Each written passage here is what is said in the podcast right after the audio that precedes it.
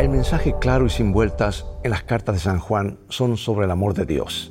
Leeré varios versículos. Sígueme, por favor.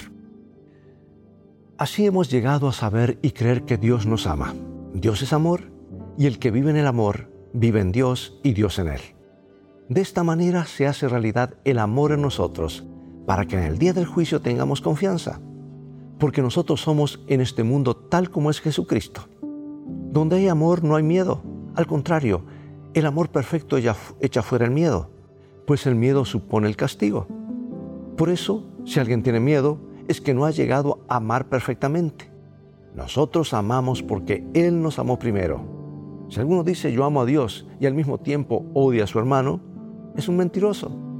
Pues si uno no ama a su hermano a quien ve, tampoco puede amar a Dios a quien no ve. Un joven paracaidista decía, cada vez que debo dar un salto me encomiendo a Dios.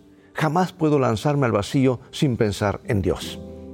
Y luego explicaba que su temor se desvanecía y que adquiría una inexplicable dosis de valor cuando dependía eh, así de, de la ayuda del Altísimo.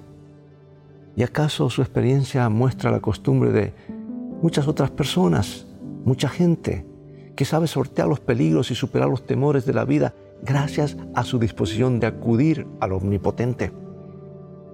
Al comienzo de cada día, cuando nos estamos lanzando a nuestros quehaceres y obligaciones, ¿no sería bueno que imitáramos al citado paracaidista?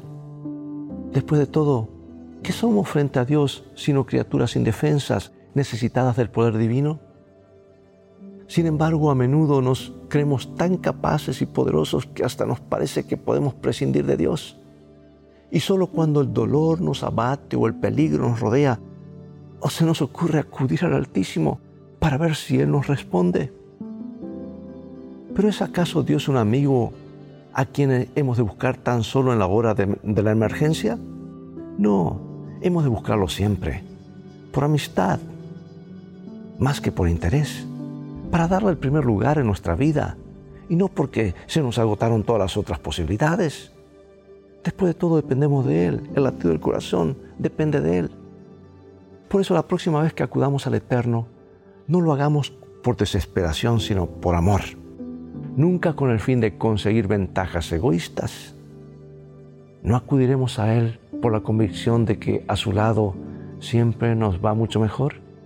Y a la vez no adoptaremos la actitud de que buscar a Dios para someternos a Él y no para manejarlo a Él según nuestros deseos humanos? Dios nos ayude, a practicar esto.